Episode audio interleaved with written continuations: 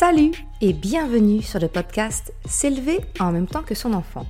Je suis Maude, coach certifié chez Mercredi, mais surtout maman de trois enfants. Sur ce podcast, je t'aide à conjuguer la bienveillance avec la réalité de ton quotidien de maman. Utiliser ton choix d'une parentalité bienveillante comme un accélérateur de ton propre développement personnel. T'aider à changer de regard sur les situations que tu vis avec ton enfant pour t'en servir, pour grandir et apprendre sur toi. Hey, salut Je suis contente de te retrouver aujourd'hui pour un nouvel épisode. Un épisode dans lequel j'accueille Mélanie, qui est fondatrice du site Faire découvrir l'écologie aux enfants. C'est un site qui permet d'accompagner ton enfant à la sensibilisation de l'environnement, apprendre à construire un monde durable par le biais d'activités ludiques. Tu peux retrouver Mélanie sur son site, sa chaîne YouTube, les réseaux sociaux, mais aussi sur son podcast du même nom. Faire découvrir l'écologie aux enfants. Comme d'habitude, tu trouveras tous les liens en description de l'épisode.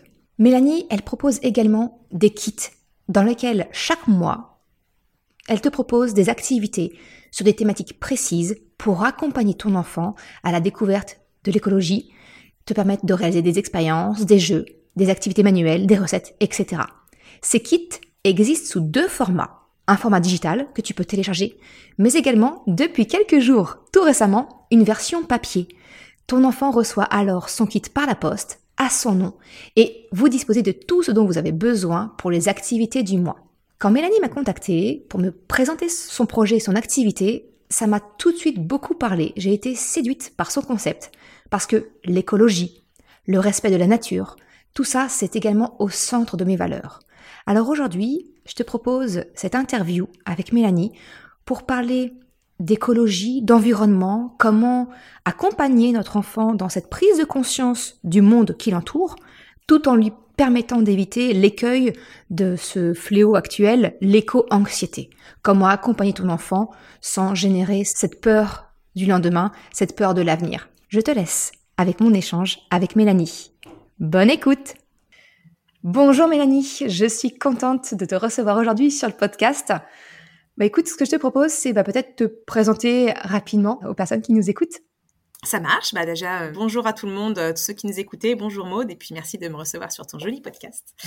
Alors, donc, je suis Mélanie. Je suis un petit être humain qui habite sur notre jolie planète Terre, et je suis aussi et surtout maman de deux enfants et créatrice, comme tu l'as dit, du blog Faire découvrir l'écologie aux enfants. Si je dois résumer mon parcours rapidement, euh, je dirais que j'ai une prise de conscience à la naissance de mes enfants. Comme beaucoup. je me suis demandé surtout ce qu'on allait leur léguer et ce que moi je faisais en fait pour que leur avenir soit le plus serein possible. Donc on a essayé avec mon mari de faire évoluer notre quotidien pour diminuer notre impact. On a intégré nos enfants à cette démarche et j'ai essayé de trouver euh, des mots, des activités pour leur expliquer parce qu'ils ont commencé à poser aussi des questions et que c'était important qu'ils comprennent euh, cette démarche. Et en fait, ça n'a pas été si simple.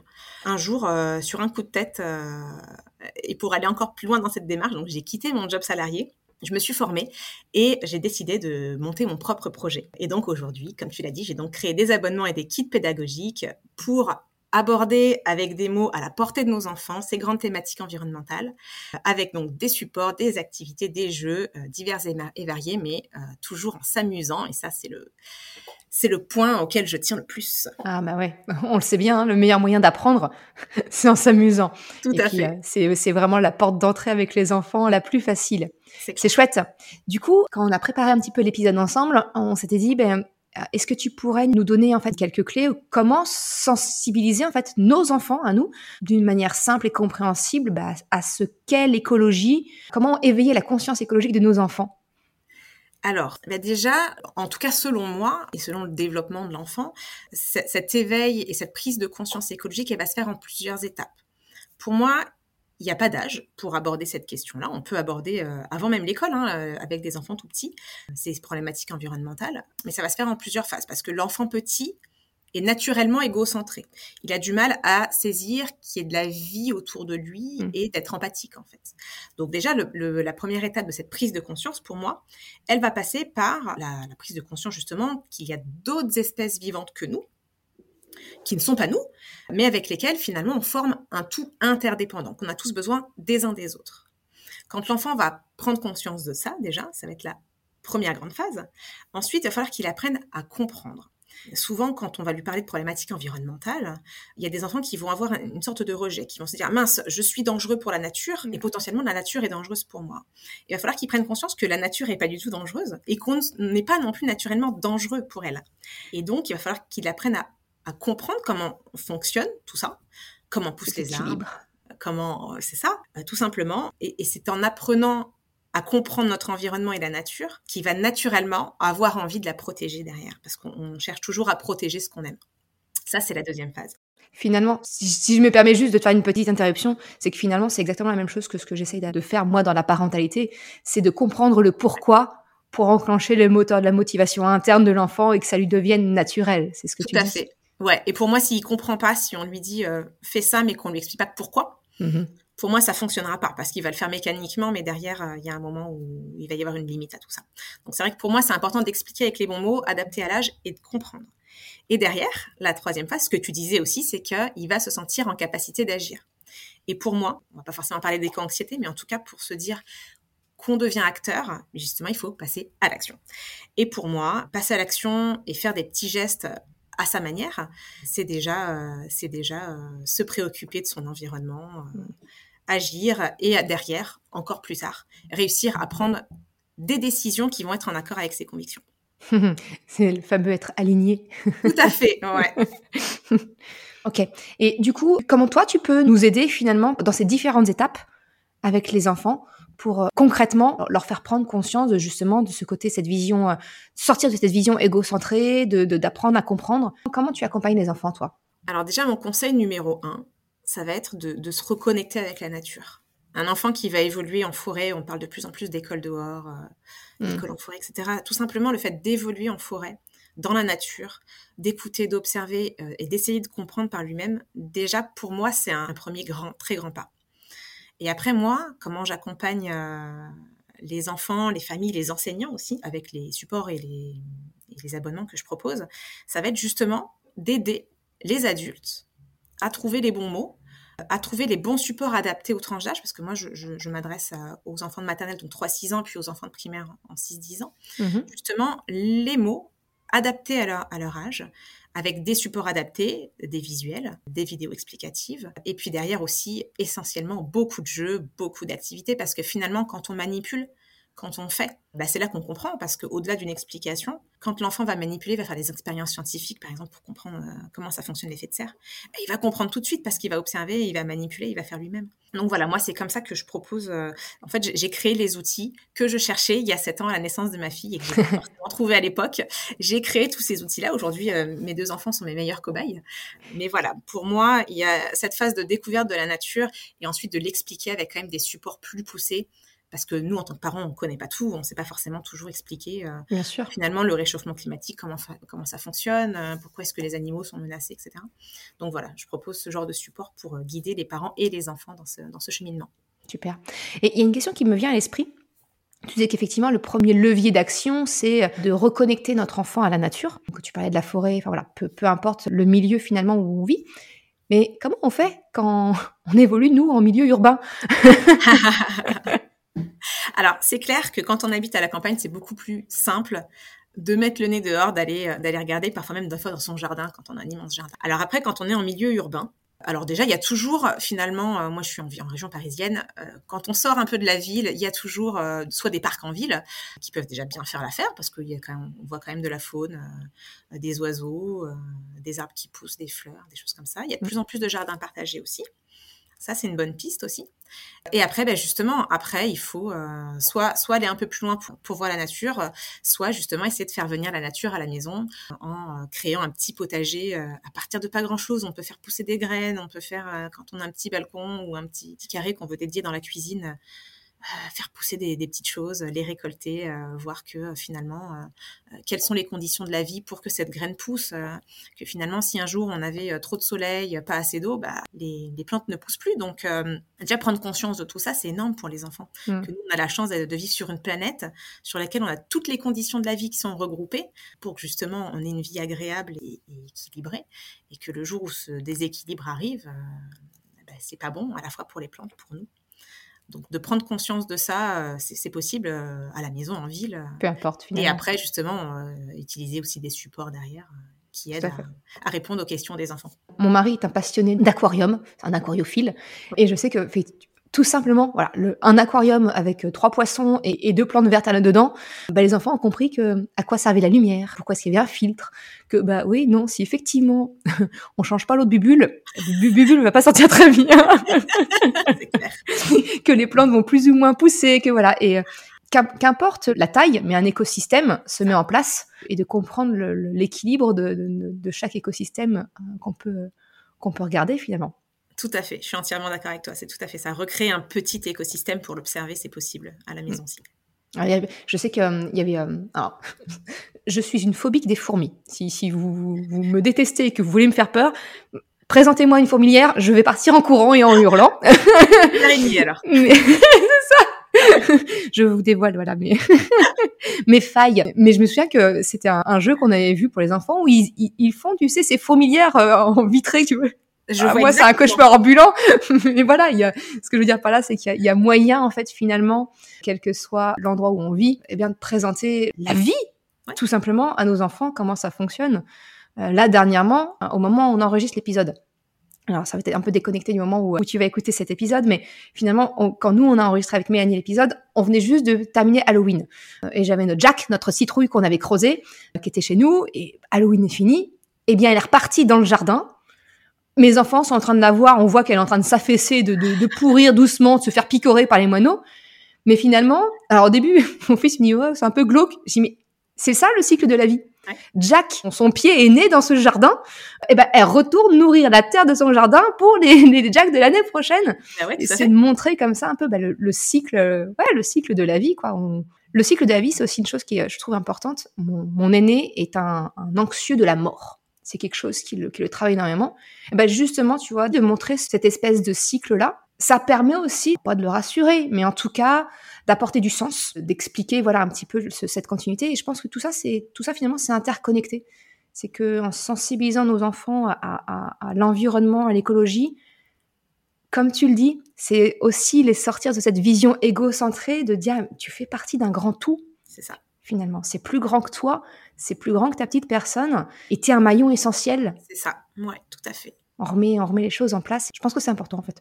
Ça. On dépend tous des uns des autres. Exactement, exactement. Et du coup, Mélanie, est-ce que tu pourrais nous expliquer comment nous, en tant que parents, on peut aider notre enfant, lui expliquer justement ce fameux pourquoi? Eh bien, c'est important de respecter la nature, l'environnement, enfin voilà. Comment on peut faire? Alors déjà en tant que parent, ça dépend de notre, de notre approche, de nos ressentis, mais souvent en tant que parent, on va avoir cette sorte d'éco-anxiété. Déjà, c'est important pour ne pas transmettre ça à nos enfants, de surmonter ça nous, de, le conscientiser, d'en avoir conscience, et de mettre de côté cette angoisse-là qu'on peut avoir, qu'on peut avoir pour eux, qu'on peut avoir pour nous, pour notre planète, et de surmonter ça en se disant que de toute façon, on ne pourra pas toujours tout faire bien, ou tout faire bien tout de suite, d'accepter cette ambivalence aussi, qu'on est à la fois euh, victime et coupable en fait, mhm. et de se dire, bah, moi je vais faire ma part et je vais en parler avec mes enfants, je vais faire des gestes, je vais améliorer mon impact, etc. Déjà, il faut avoir cette démarche-là, je pense, en tant que parent. Et ensuite, ben, on, en revient à ce qu'on disait tout à l'heure. Pour moi, il faut le sortir de cette vision égocentrée et lui expliquer. Euh, je vais prendre un exemple concret que j'ai eu avec mes enfants il n'y a pas longtemps. Euh, à la maison, ben, on fait le tri sélectif. Donc, on a euh, une poubelle pour tout ce qui est déchets ménagers, un compost et une poubelle de, recyclage. Et depuis tout petit, à mes enfants, on leur dit, bah, ça, ça va dans telle poubelle. Ça, ça va au recyclage.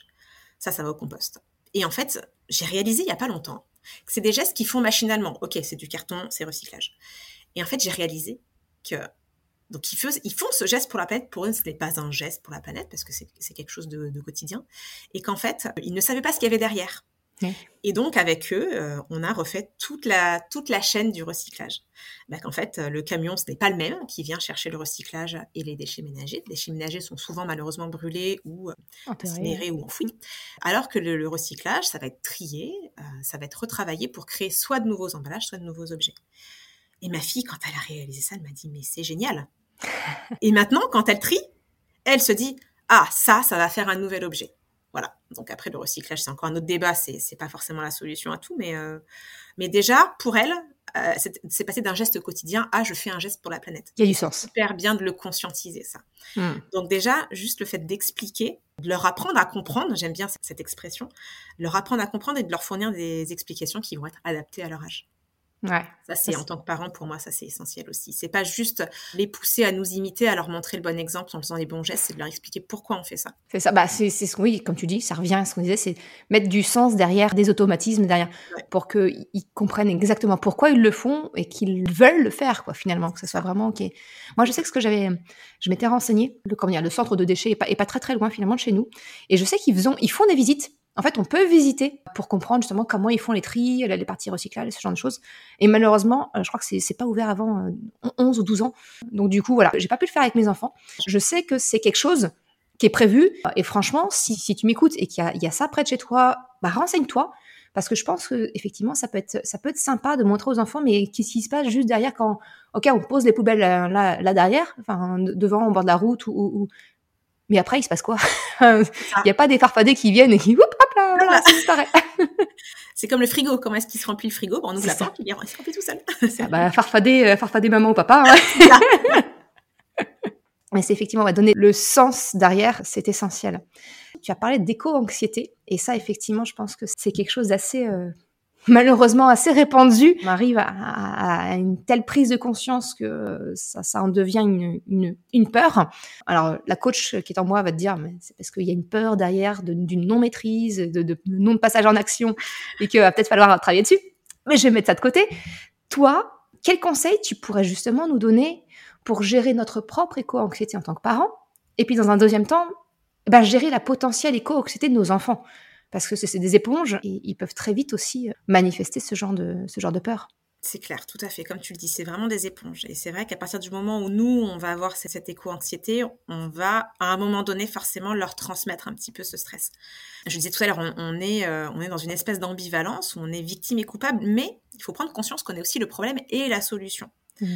Et que euh, l'éco-anxiété, elle va commencer à être contre-productive quand elle va nous figer et que ça va nous faire tomber dans l'inaction. Mmh.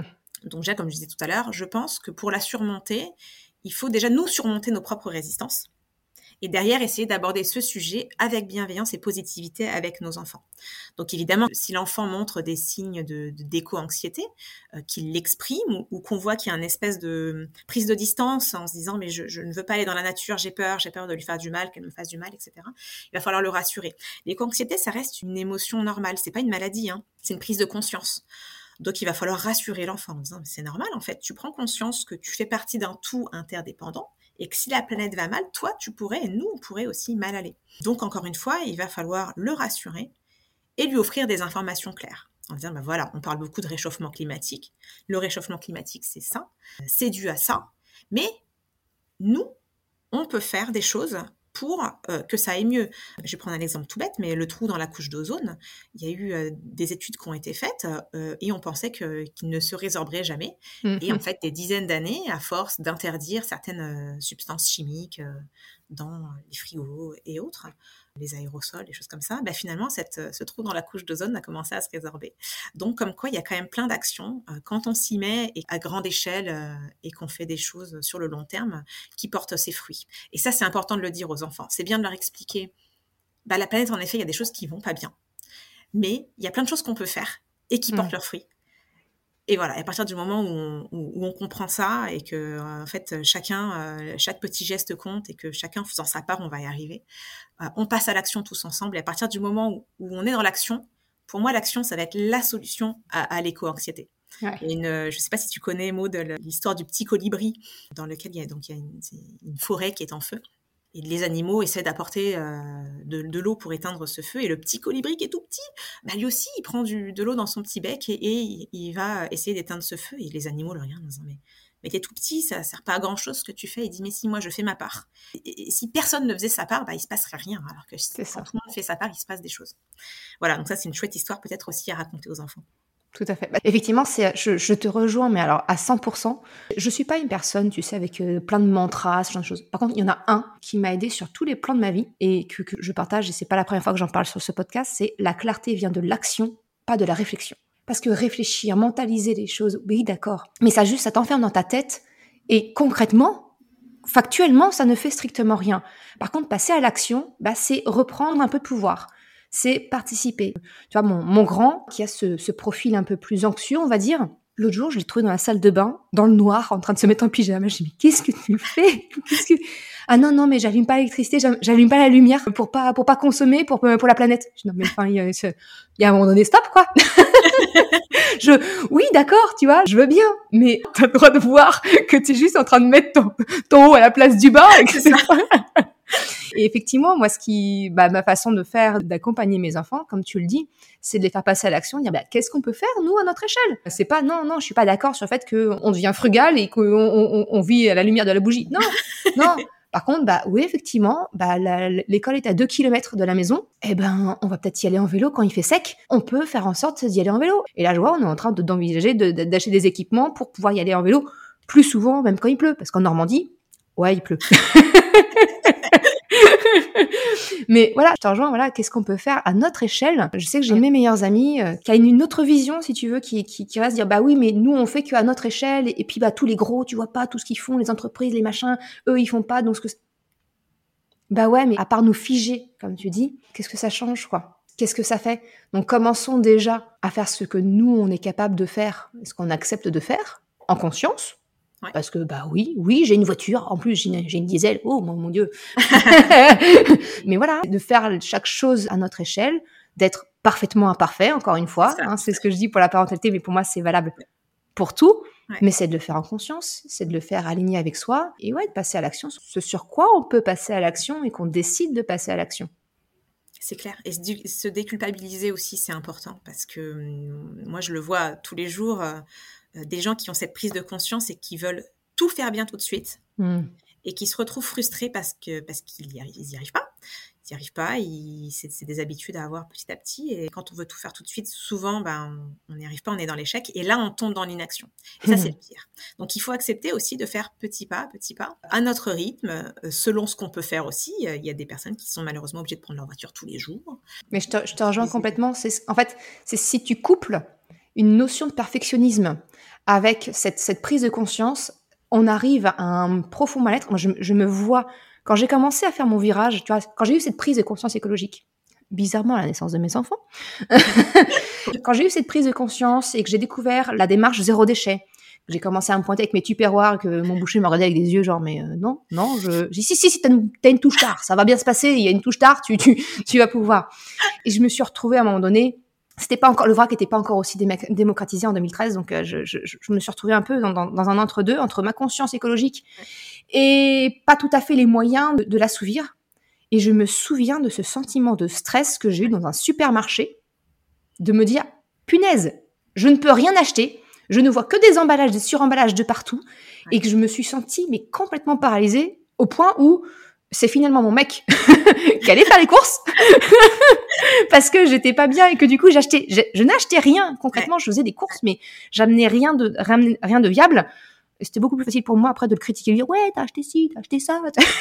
ça, ouais, ouais, ouais. Mais finalement, ouais, je pense que le, comme tu, tu l'as mis le doigt dessus, le problème, il est si on vient à vouloir faire tout bien tout de suite, hein, ce fameux perfectionnisme, la les chances sont grandes effectivement de tomber dans une forme d'inaction, de, mal-être, comme j'ai pu le ressentir moi à ce moment-là, et de ne rien faire. C'est ouais notre part du colibri quoi. Bah ouais, c'est ça, c'est ça. Moi j'ai traversé exactement les mêmes phases que toi. Euh, et à un moment il faut accepter que c'est aussi ok d'acheter un, paquet de gâteaux avec des emballages pour les enfants parce que euh, parce qu'on n'a pas le temps de toujours faire des gâteaux maison ou euh, ou de pas toujours tout acheter en vrac. Et euh, souvent, justement, bah, cette démarche-là, ça va être, euh, pour moi, c'est pas forcément des efforts, c'est juste prendre de nouvelles habitudes.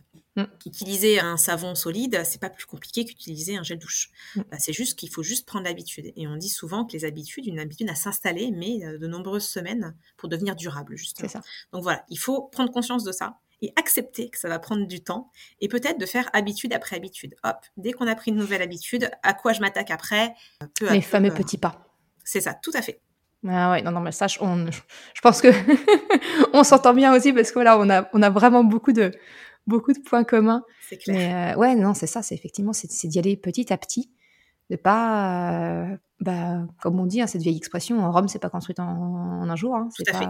on y va petit à petit, point après point. Et c'est peut-être justement ça aussi qui peut nous aider de passer à côté de, de cette fameuse éco-anxiété parce que voilà, on, on se met pas une pression de dingue. Clair. On se dit, ben, je fais. Et Je fais. quand une nouvelle habitude est prise, ok, suivant. Qu'est-ce qu'on peut changer d'autre? Qu'est-ce qu'on peut améliorer d'autre? L'exemple tu vois, qui me vient en tête, j'achète encore des gourdes de compote. Mes enfants adorent ça. Mais par contre, clairement, on dit, mais ça, c'est quand on mange à l'extérieur. C'est C'est quand on est en voiture parce qu'on a euh, beaucoup de route à faire, qu'il y a un pique-nique ou peu importe. Oui, là, d'accord, je consens à ce geste-là. Le reste du temps, les gars, c'est en pot. Et voilà. Donc, euh, je vois ma, ma fille qui, qui n'aime pas les compotes en, en pot, mais qui aime bien la compote en gourde. bon, bah, des fois, pour lui faire plaisir, je sors là, les, Bah les, oui. les, comment je sais plus comment ça s'appelle, il y a une marque, voilà, de gourdes rechargeables. Oui. Voilà. ce que je, dire, je prends, je prends la, la compote en pot, je lui mets dedans, voilà. Ça passe. Ça passe. Par contre, c'est, toi qui laves le truc après. C'est pas ça. maman. Ouais. Mais ouais, comme tu dis, voilà, c'est, c'est la théorie des petits pas. Et comme ça, bah, chacun devient acteur à son niveau. Et c'est comme ça qu'on peut, qu'on peut avancer. C'est clair, c'est ça. Super. Bah écoute, merci beaucoup Mélanie pour cet échange. C'était chouette. C'était chouette. Donc j'en mettrai, euh, comme je peux le faire d'habitude, hein, tous les liens en description de l'épisode pour pouvoir te retrouver, te suivre et puis écouter ton podcast, à toi aussi. je mettrai tout en, tout en description et puis euh, comme ça, tu pourras retrouver les liens, suivre Mélanie euh, et voir un petit peu comment elle peut t'accompagner pour aller encore plus loin, pour, pour accompagner ton enfant sur le chemin de l'écologie. Merci beaucoup Mélanie. Merci Maude.